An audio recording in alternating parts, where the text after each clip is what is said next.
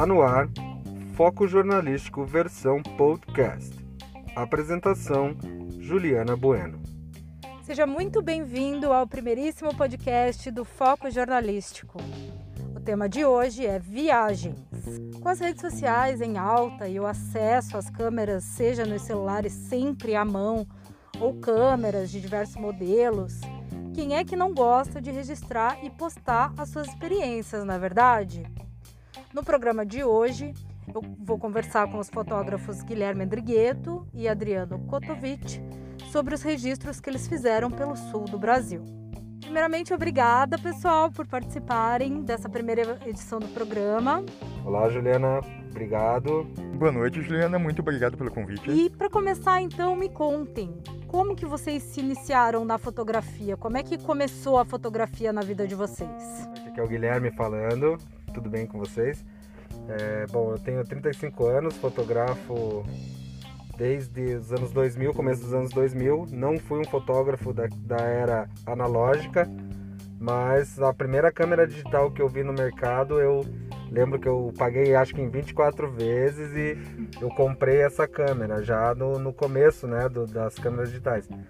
Confesso que o resultado não era muito legal, mas para os computadores que a gente tinha na época e os dispositivos, então é, era muito agradável. E desde então é, meu vício maior, é como assim, eu fui escoteiro a vida inteira e eu sempre gostei de natureza, inclusive o Adriano que está com a gente, meu amigo, a gente se conheceu através do escotismo, que prega uma interação muito grande com a natureza e o sertanismo, as coisas do mato e do sertão e as raízes, como assim dizendo. Então eu sempre gostei muito de fotografar as coisas da natureza e através disso e do montanhismo, que também era uma das atividades que eu praticava muito, é, eu comecei a fotografar orquídeas. Basicamente foi assim que eu me iniciei. Eu ia para o mato, procurava as plantas com flores e, e eu fotografava. E você aprendeu a fotografar sozinho? Era no manual assim? Ou você. Como que você aprendeu a, a fazer essas fotos? No começo, eu fotografava com as câmeras digitais não tinham essas funções automáticas, né? Eram câmeras mais simples com modos automatizados, mas é, eu sempre procurei um enquadramento melhor para ficar mais artística, para dar um, um, toque na minha foto. E a partir de 2014, que começou a ficar mais viável as câmeras profissionais digitais no Brasil, aí eu comecei a trabalhar com esse formato de SLR e sempre no manual. Foi o é, autodidata mesmo. Eu procurei manuais. Eu me lembro que na época o meu amigo aí que está com a gente, o Adriano, ele já fotografava, então ele também me deu algumas dicas, já fotografava com DSLR. E aí então eu parti para uma coisa mais profissional mesmo para tentar é, fazer um catálogo. E você, Adriano, me conta, como é que foi a sua iniciação na fotografia? Como que você se lembra, assim, as primeiras vezes que você fotografou? Como é que foi? Então, antigamente eu tive uma experiência com também nesse tempo, antes no começo dos anos 2000, com aquelas câmeras Porsche, com aquelas câmeras iniciais da Sony. Tive até uma um tempo, acabou sendo furtada e eu fiquei um tempo sem fotografar. Retornei na época, na, nessa era dos celulares. Comecei tipo por viajar bastante, querer registrar os momentos eu sempre estava com o celular na mão, mas naquele tempo a tecnologia não era muito legal. Mas mesmo assim tentava fazer alguma coisa com o celular.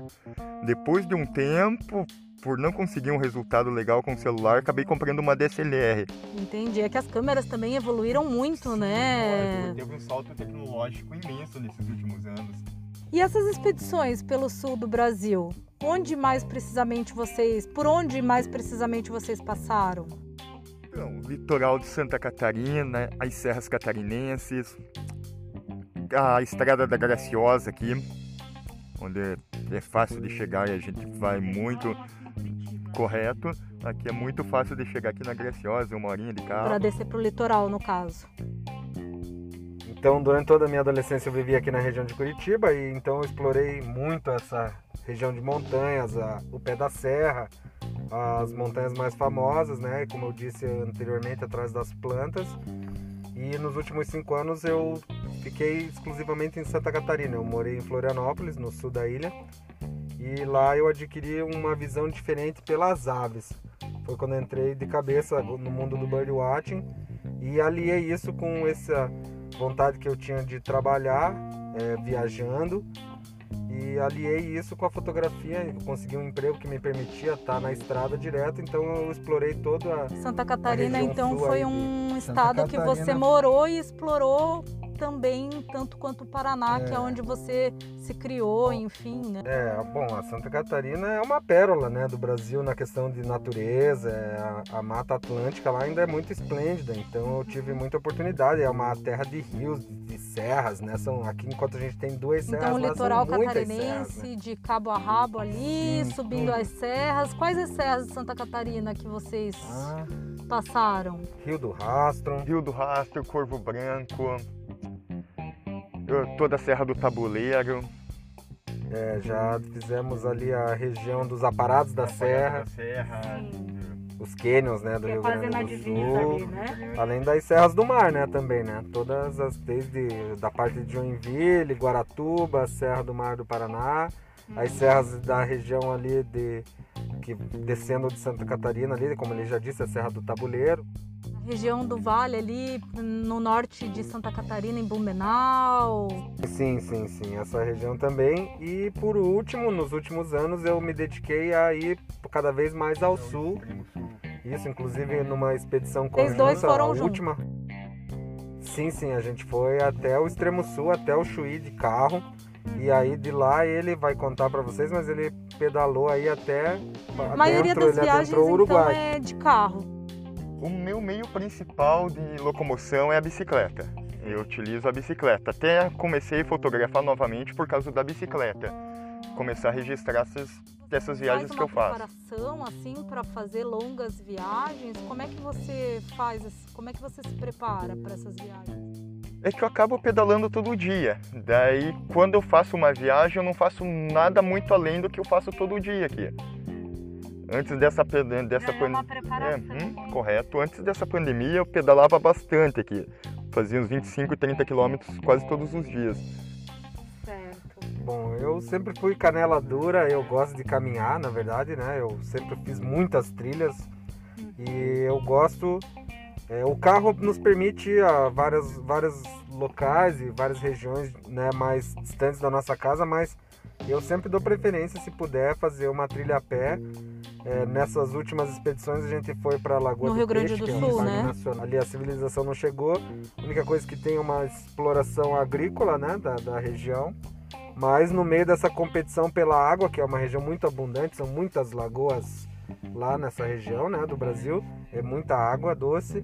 Então é, foi formado um parque lá, o Parque Nacional da Lagoa do Peixe. Acho que foi no- nos anos 70 ou no começo dos anos 80, não tenho certeza. E é um santuário para as aves, né? Então, como observador de aves, eu fiz cinco viagens até o Rio Grande do Sul, pra, quatro delas para a Lagoa do Peixe e três para a Estação Ecológica do Taim, que é bem no extremo sul. E também é uma região sobre forte pressão, né, do agronegócio. Então a gente está ali registrando a vida para ver se algum dia esse material pode servir para para O que, que vocês mais fotografam assim nessas viagens? Tem algum tema, um objetivo específico ou vocês é variado? O que, que vocês gostam mais de registrar? Pra mim, pô, é mais variado mesmo. Eu tento, eu vejo a imagem pronta e tento congelar, tento transformar. Eu vejo uma ave, eu vejo uma paisagem, eu vejo um barraquinho no meio da, no meio do, do meio do nada, exatamente. Pô, estava no Uruguai também, fiz muita arquitetura. O céu sempre é, um, é uma paisagem interessante para se fotografar, né? Exatamente. Principalmente agora que eu adquiri uma GoPro, o céu fica lindo nela. É, o Guilherme tem mais o tema de aves. Eu pude observar, né, no seu portfólio as aves, né? Como é que é? Na verdade, assim, eu gosto de natureza em geral, mas como as, as espécies de animais que conseguem ainda ou conviver com a humanidade ou fugir dela são em abundância maior as aves, né? Então eu me dedico bastante às aves, mas em suma eu procuro por qualquer outra coisa na natureza. Se Continuo com as flores, insetos. Geralmente é isso, eu gosto de compor as, as coisas. É, eu sou um fotógrafo de natureza, eu diria assim. Mas hoje, mais voltado aos pássaros, até porque para você conseguir observar todas, são mais de 400 espécies aqui na cidade de Curitiba. Então, mesmo já tive experiências da janela da, de casa, com observação de espécies que eu fui mais de mil quilômetros buscar e eu vi na janela da minha casa um dia desses. Qual de todos os lugares que vocês foram que chamou mais atenção, que vocês gostaram mais? Esse extremo sul. É, para mim, além das lagoas do, do, Rio Grande do Sul, que o Pampa, Gaúcha, essa região, é a boa e velha Estrada da Graciosa, onde você entra, adentra o mato e a exuberância é incrível, né? Então, às vezes você está em busca de, de coisas que estão aqui na, na porta de casa. Então, eu sempre eu posso retornar todo dia lá para a Serra do Mar do Paraná que eu vou a Estrada da Graciosa. sentir como se fosse o primeiro dia, isso, a Estrada da Graciosa. E aí, Adriano, você foi para lá junto com o Guilherme, o Guilherme fotografa mais aves, você também acabou se influenciando assim com ele. Eu vi que tem também bastante fotos de aves. Uhum, exatamente. Até, até adquiri uma máquina recentemente para me ajudar a fazer isso, para me ajudar a ter um pouco mais um e fotografar, focar uhum. um pouco mais e na natureza. Vocês também trocam figurinhas, né? Ai, olha aquele lá, a minha ficou assim, a tua ficou mais iluminada. Uhum, exatamente, ele me ajuda bastante, é, ele me ajuda bastante na, no, no critério de edição, ele tem mais experiência, ele já me ajudou dando boas dicas. E o, o do litoral ao interior do sul do Brasil, o que, que vocês preferem? Vocês preferem mais litoral, praia ou vocês preferem mais interior? Como é que é essa relação de vocês morando em Curitiba que não é litoral, né? Seria mais assim, serra. Mas vocês preferem que, que tipo de paisagem? Mais litoral, mais interior, os dois? Como é que é essa relação? Gosto muito do interior. Tipo, ou litoral, um litoral mais deserto. Eu não gosto desse litoral movimentado. Eu prefiro como igual o norte do Uruguai ali, que eu pedalei bastante.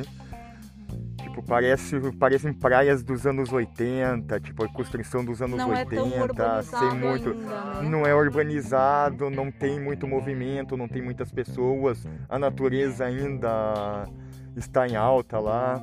A natureza predomina ainda, né? Eu uso aquela frase, né, aquele jargão que a felicidade começa quando o asfalto acaba. Então, para mim, tanto faz se for no litoral ou no interior, a hora que acaba a civilização, começa o paraíso. Já ultrapassaram, assim, além do Uruguai, né? Algumas fronteiras. Como é que foi isso? Aonde que foi? Me conta um pouco sobre essa questão das fronteiras, Adriano. Como é que foi essa fronteira do Uruguai? Eu já, eu já fui duas vezes para lá. Uma vez fui de, bike bem na loucura, comprei uma passagem, tinha uma bike dobrável, coloquei a mochila atrás dela Fui até Chuí de ônibus, 30 horas de ônibus, Curitiba Chuí. Cheguei lá na madrugada, montei a bike e minha primeira viagem internacional de bike foi até lá. 10 dias, 700 quilômetros pedalando dentro do Uruguai. A última vez eu participei né, dessa aventura toda foi quando eu levei ele para conhecer as lagoas e a gente fez toda a transposição do, do mar litoral retilíneo. Do, Daí vocês foram de carro? A gente foi de carro, a gente alugou um carro, isso fez todo esse roteiro durante uns dias. É, inclusive adentrando nas cidades para pegar hotel dentro das cidades, da, das, das, regiões. E eu deixei. O carro era alugado. legais, eu deixei o carro na fronteira isso, carro alugado. Precisa de uma documentação especial, precisa de uma carta verde para fazer essa travessia na fronteira. E aí eu simplesmente deixei o carro no hotel e fui a pé mesmo, peguei um ônibus e fui conhecer. Ônibus de viagem. Ônibus de viagem, é. Tranquilo, só com a tua identidade, você faz a carta ali de para fazer a travessia. É bem tranquilo, não precisa de visto, não precisa de nada. Uhum. É ali é rapidinho, só com a identidade mesmo. É, e aí, o litoral norte do Uruguai, ele é semidesértico, né? Então, 30, 40 quilômetros não tem uma residência, então eu fui até Ponta del Diablo, né? Então ali a gente vê a diferença brutal. São cidades super pequenas, tipo, população bem restrita. Dali até Cabo Polônio, tem cidades ali com menos de 100 habitantes. Tipo, só com pescadores, são cidades turísticas sem movimento E a algum. paisagem que predomina ali é litoral. Litoral. Lagoas. É, uma inclusive festa, continua a área de lagoa até a Lagoa de. Rocha, que é uma que é uma área muito que é um local muito parecido ali com essa região que a gente esteve no Rio Grande do Sul, a Lagoa dos Patos. Inclusive a fauna e a flora é Mas muito e daí parecida. o Guilherme foi junto? Eu fui de ônibus, encontrei com ele lá em Punta del Diablo e nós fizemos uma caminhada de alguns quilômetros. Eu não tenho, lembro se era 17 ou 27, acho que creio que era 17 quilômetros, subindo. No até Parque um- Nacional de Santa um Teresa, sim. nacional, Que fica né? próximo ali da divisa. Isso. E aí fizemos essa- esse passeio, fizemos amizade com um cachorro, ele nos guiou lá pela trilha, parecia que ele conhecia muito bem. E no final do dia peguei o ônibus e voltei até Aí você carro começou e a retornar a. Curitiba. Aí ainda no retorno, e eu retornar a Florianópolis, no caso, né? Você morava Isso. lá ainda. E aí nesse caso eu hum, não aguentando voltei para as lagoas, né? Em vez de voltar direto, voltei para fazer o passeio, isso para fazer mais volta. uma fotinha. Tentadora a paisagem e- mesmo. também a fronteira daqui do Paraná com, com o Paraguai, né? Que ali Você é. já foi fotografar lá É, eu fui um passeio. É, eu fui assim, ó. Eu fui num passeio com a família e daí eu aproveitei para ir no Parque das Aves lá para fazer, porque lá é um- uma. Ai, lá deve ser muito, É, lá- muitas espécies, né, reunidas no mesmo lugar. Do parque, né, que a gente sabe que é reconhecidíssimo por ter várias espécies, mas na região lá em Olha, Habitat Livre, Parque, né, o Parque Nacional lá do- das Cataratas em- já abriga espécies maravilhosas, né? Desde a invasão de coatis, quando você chega lá, Uhum. famílias inteiras com filhotes e agregados, até o- um andorinhão do que ele só vive nessas regiões de cascata e ele, é- ele faz a travessia da, de dentro da, por dentro da cascata, por- toneladas de água caindo e ele entra para fazer o ninho atrás na pedra. Então, Entendi. em qualquer lugar que você no ponto de ônibus para ir para um dos parques tinha ninhos de guache, que é uma ave que tece uma cestinha com, com material vegetal. Então, onde você bater o olho vai ter uma ave, um canarinho, ou, além de outras espécies, às vezes um esquilo. Uhum. Sempre tem o que observar, né? Além da natureza, eu também gosto de fotografar as paisagens, né? Alguma outra fronteira que vocês visitaram? Só essas duas? Teve mais algum outro É, lugar? Brasil, infelizmente, eu ou felizmente por aqui ainda possui muita diversidade e ainda estou conseguindo me satisfazer dentro das minhas próprias fronteiras naturais aqui. E que câmeras que vocês utilizam? Assim, se vocês fotografam só com câmera, vocês têm algum outro recurso que vocês usam para capturar esses registros? Além né, das edições, das fotos, como é que é esses recursos que vocês utilizam? Eu utilizo uma DSLR para fazer de tudo, desde, desde fotos noturnas das corujas para tudo. Recentemente comprei uma Super Zoom, uma Nikon P900 para me ajudar nessas fotos de aves e tudo mais. Até a indicação foi do Guilherme, o Guilherme já tinha uma há algum tempo. Acabei comprando uma máquina Precisa de um zoom mais potente para alcançar as aves, né? E também utilizo bastante a GoPro. Acabei comprando uma recentemente e está sendo a coisa que eu mais utilizo para captura de imagens. Ando com ela na mochila. Eu fotografo paisagens com a- de paisagens a longa exposição. Chego a fotografar, eu já cheguei a fotografar até o céu com ela. Exposição noturna, no caso do céu, né? É, eu tenho um equipamento um pouco mais dedicado, um, né, uma DSLR com uma lente super telefoto, que é uma lente grande, 500mm, que é uma lente de caçar mesmo, né? Você fica parado e você consegue contemplar um formato grande numa imagem com uma aproximação boa. Eu também possuo essa P900, que é uma câmera compacta avançada, então ela para alguns trabalhos profissionais ela não serve, mas para mídia digital ela é perfeita. Trabalho com GoPro também, só não consigo, como muitos amigos conseguem, eu não consegui me adequar ao celular para fazer fotografia, então eu, eu não faço Utiliza a fotografia de câmera celular, é, eu mesmo. gosto da câmera, Uhum. aprendi, gosto de poder manipular ali todos os aspectos antes de formar a imagem para ter o mínimo impacto na edição possível depois. Certo. E a questão da luminosidade, como é que vocês utilizam o que? Alguma luminosidade, uma iluminação Bom, especial? agora eu trabalho basicamente sempre com um flash, né? Um flash bom, bem calibrado. Se você sabe usar, você consegue é, colocar ele na tua imagem sem a pessoa perceber que você está fazendo uma iluminação muito forçada, né? E porque eu gosto muito de fotografar coruja, então é um Uhum. bicho noturno, então é, tem que ter um bom equipamento com flash, uma câmera que consiga focar bem no escuro e uma lanterna boa.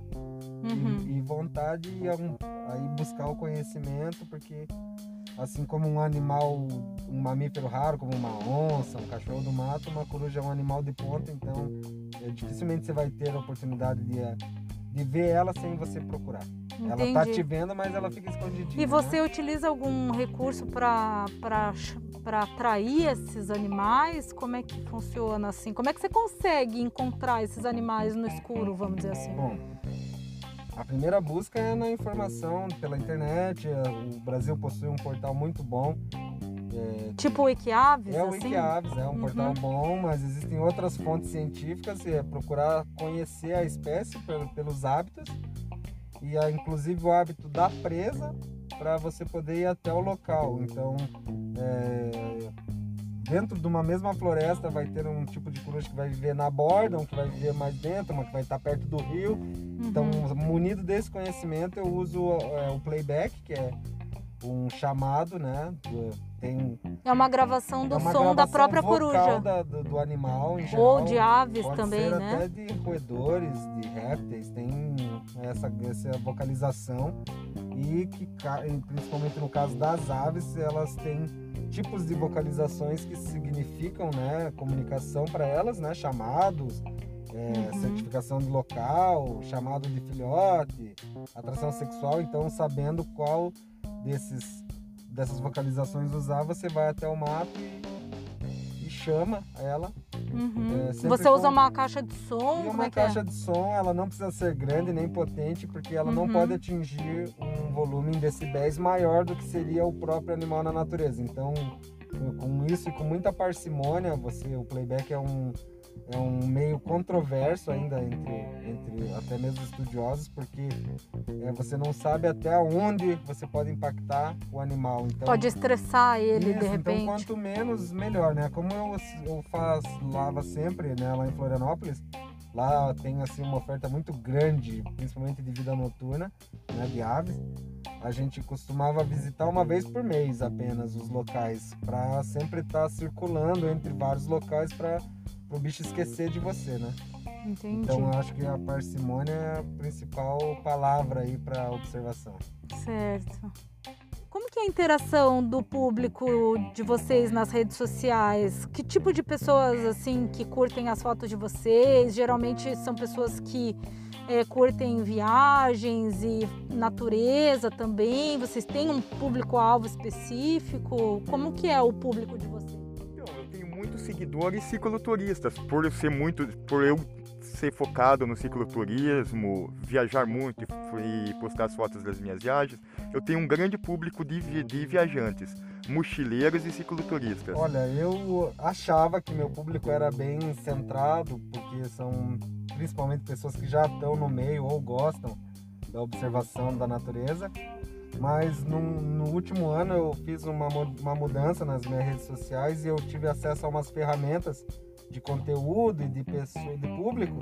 E eu me surpreendi que muitas vezes são donas de casa, senhoras, aposentados, principalmente muito engajados. Eles comentam, eles agradecem por você estar mostrando aquela, aquela Não, imagem. não é um público só de viajantes e Eu pensava que era, fotógrafos, entendeu? Eu então. pensava mesmo que era, mas depois eu fui fazer uma análise mais aprofundada e realmente fiquei feliz que abrange outras pessoas, até pessoas que não têm às vezes a, a chance mais de ir até esse lugar por difícil né? acesso, caminhada, subir uma montanha. Então já houve casos emocionantes das pessoas agradecerem, falar, nossa, se não fosse por você, eu vi esse passarinho quando eu era criança, eu nunca mais vi. Então é, seu público é bem variado mesmo. Mas eu vejo que hoje é uma tendência principal de muitos estrangeiros gostarem, apreciarem as coisas aqui do Brasil. Eles ficam fascinados, eles ficam viciados. Eles a diversidade é enorme, né? eles adoram ver essa natureza que tem aqui, né?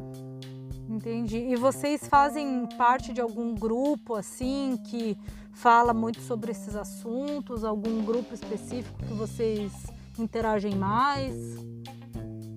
Bom, a gente tem o nosso grupo de amigos, que nós saímos bastante, né? Participo de alguns outros projetos de audiovisual com as pessoas lá de Florianópolis, que ficaram, alguns amigos de lá. Temos nossos próprios projetos aqui e algumas vezes em alguns grupos eu, eu auxilio com identificação e comento e coisas ambientais. Eu administro um grupo sobre beija-flores na, na, nas redes sociais. Vocês participam de algum grupo de, das localidades onde vocês visitaram, que vocês Sim. possam contribuir né, com esses registros de forma lá do turismo, do local, de repente compartilhar essas, esses registros com os locais lá onde vocês visitaram? As redes sociais permitem hoje que você direcione, né? Onde você marque a localidade, com o estado, hashtags, com hashtags essas coisas. Uhum. A gente uhum. sempre usa essa ferramenta para direcionar o público e também auxiliando, é, fazendo lista, é, lista de espécies, mandando as fotos para portais como o Wikiaves, como o eBird, que é de um laboratório do, lá dos Estados Unidos, de uma universidade, que hoje é a entidade no mundo que mais se preocupa com a conservação das aves. Então eu estou sempre dando um jeito de, de, de, compartilhar esse material. Eu tenho a esperança de ainda é, conseguir publicar algum livro, né, alguma coisa assim futuramente, mas é, uhum. dá um destino legal para essas fotos. E através dessas hashtags você tem alcance gigantesco, inclusive fotos, inclusive fotos de viagem sendo compartilhadas por ministérios de pelo Ministério da Cultura do Uruguai, por revistas do Uruguai que chegaram a mim através de hashtags uso das hashtags ajuda vocês a contribuir Sim, com esses registros Exatamente. lá para os órgãos. marcar o local de... certo ali no GPS, no direcionamento, no né? O direcionamento do local onde foi, que o pessoal procura, o pessoal procura a imagem, vai pesquisar na internet o local que está indo, o local que está indo viajar, o que tem naquele local e acaba buscando, acaba caindo imagens nossas nessas buscas. É, então, é, o Guilherme estava falando sobre publicar um livro, de repente, né? Vocês têm muito material que vocês têm e que ainda não postaram. Vocês têm a, a ideia de fazer algum material mais elaborado, né? Que nem o Guilherme comentou do livro, mas Bom, tem alguma ideia assim que vocês Olha, eu tenho em torno de 1.800, se não me engano, 1.800 publicações no Instagram, de exclusivamente de plantas, aves e insetos. Mas como eu acredito que na média do, do Adriano também seja assim, para cada foto que eu publico, tem outras 10 que eu não publiquei. Então ainda penso que eu ainda tenho um grande material e sempre eu estou revisando as minhas pastas e enquanto eu não me lembrava que eu tinha uma foto assim. Isso representa de repente o que eu queria mostrar naquele dia e que quando eu capturei ela ficou lá. Então é por isso que eu não me desfaço de nada do meu material. Raramente eu apago alguma coisa. E você, Adriano? Então, eu postei, acho que eu postei mais de mil fotos, mas tenho muito material guardado ainda. Inclusive agora nessa quarentena, que não estamos podendo viajar, estamos reclusos em casa, eu acabo resgatando muita coisa, verificando as pastas antigas, pastas de viagem antiga, acabo achando muita foto interessante.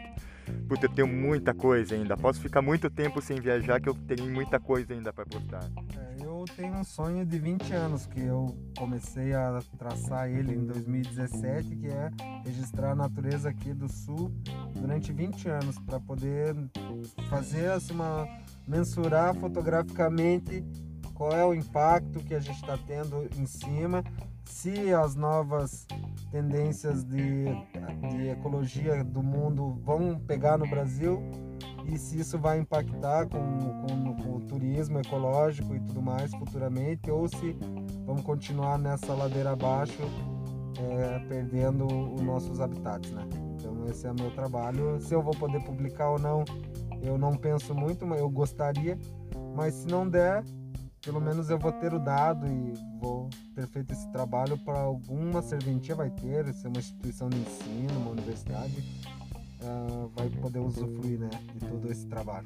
De certa forma, incentivar o turismo para lugares onde a natureza é muito presente é uma forma de a gente contribuir com ela, né? Para que a gente consiga é, preservar e também incentivar o turismo, que é uma fonte de renda, né? Uma fonte de, de de, de renda da, dessas localidades onde se situam esses parques, né, essas reservas. É, então, em algum desses locais essa é a única fonte de renda que eles têm. Eles É uma- através do turismo. Sim, sim. E é uma forma de incentivar esse turismo também para que a gente consiga tirar uma renda desses locais é, visando a preservação e não o contrário, né? Porque tem tanta exploração para se tirar renda desses lugares, então é uma visão um pouco diferente que vocês podem estimular as pessoas a terem essa visão, né? É, como já existem muitas é, histórias de sucesso, a Costa Rica é um país minúsculo no, né, em relação ao Brasil, mas eles, eles têm uma, uma renda assim bilionária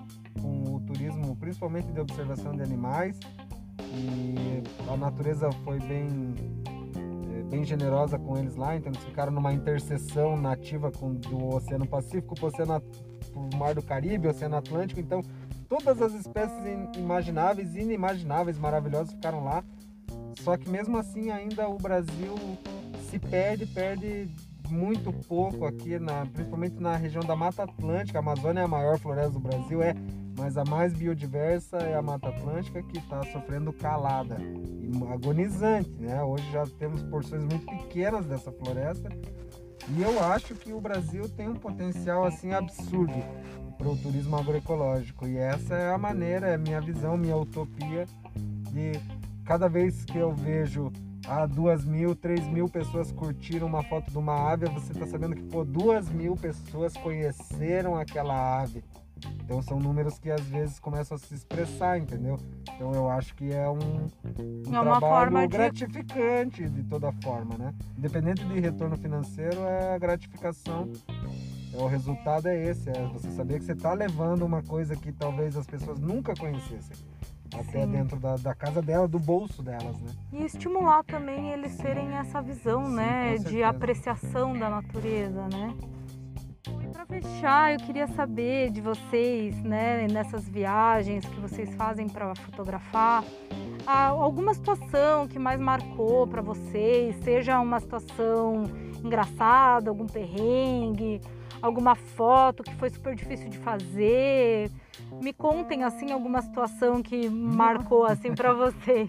São tantas, né? Tanta cara? coisa que foi, é difícil até de mensurar, velho.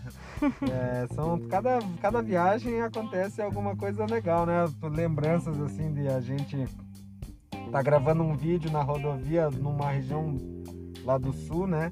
E é, todo mundo feliz e o caminhão passa e eu percebi que ele jogou na contramão só para nos assustar e eu xinguei, só que na hora que saiu o vídeo foi tão engraçado, gente tava no local seguro, no acostamento do outro lado, é, situações sozinhos. E o caminhoneiro assustou É, vocês. assustou. E coisas corriqueiras, por exemplo, a gente foi acampar lá em é, acantonar, porque a gente chegou em cima da hora, a gente foi lá para Serra Catarinense, estava menos 8,6 graus, era o recorde de temperatura negativa daquele ano.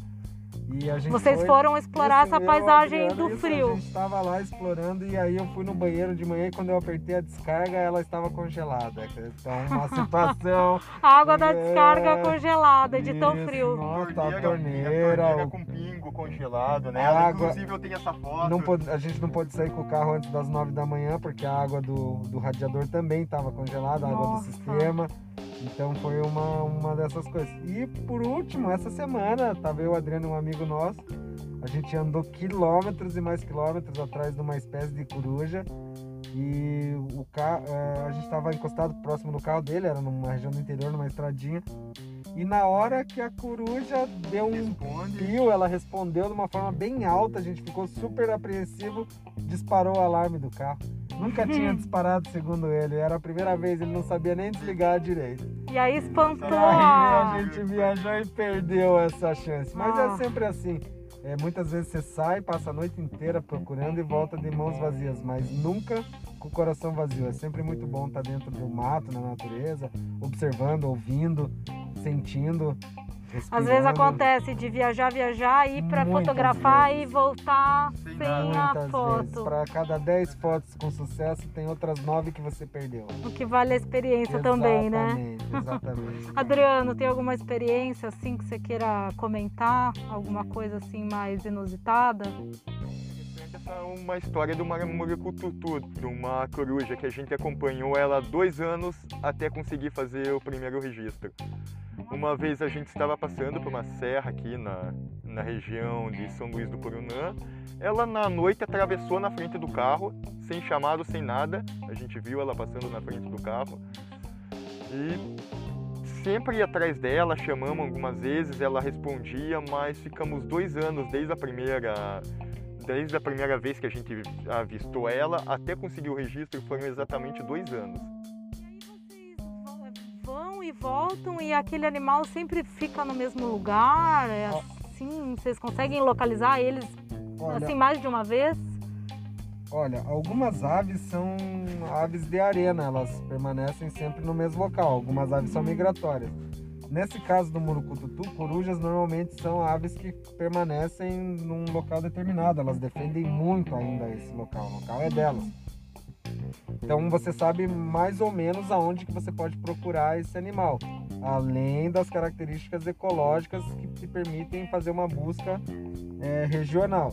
Uhum. Mas no caso para continuar essa questão do murucututu, além da gente ficar dois anos procurando ele, depois que a gente encontrou, ainda foram mais sete viagens para ter uma segunda oportunidade.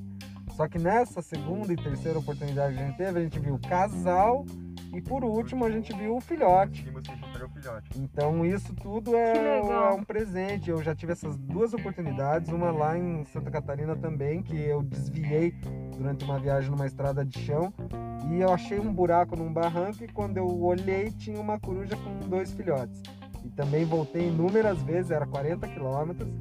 E eu voltei inúmeras vezes para acompanhar essa família até o total desenvolvimento e os filhotes irem embora. Então, tem que ter um olhar clínico também, né? De estar tá passando numa estrada e ver um Sim. buraco e suspeitar que lá possa ter uma coruja ou algum animal, né? Eu acredito que você vai ganhando experiência. Hoje, hoje o que eu posso dizer é que cada vez mais eu sou um mateiro urbano, porque eu vivo na cidade, mas eu sou muito mais adaptado ao mato do que, do que aos prédios. Ficou curioso para conferir essas fotos de todas essas viagens, vamos lá, Guilherme. Qual que são as suas redes sociais? Bom, eu tô no Facebook, no Instagram e no YouTube. No Facebook no Instagram como Gui na Floresta, Gui de Guilherme, Gui na Floresta, arroba Gui na Floresta. E no YouTube, junto com o meu outro projeto, Birdcheck Brasil, que é um projeto de audiovisual, do qual eu participo com uma equipe. E também no, no Instagram com o Birdcheck Brasil e Gui na Floresta. Adriano, quais são as suas? tenho uma conta no Instagram e uma conta no Facebook, que seria o Adriano Pulga. Adriano Pulga. Sim. Tudo junto com dois L's. Correto. Então, pessoal, eu queria agradecer a participação de vocês. Muito obrigado pela oportunidade, Ju. Muito obrigado pelo convite. E obrigada, eu que agradeço vocês por compartilharem essas experiências conosco. E essa foi a primeira edição do Foco Jornalístico versão podcast. Ficamos por aqui, obrigada pela audiência. Tchau!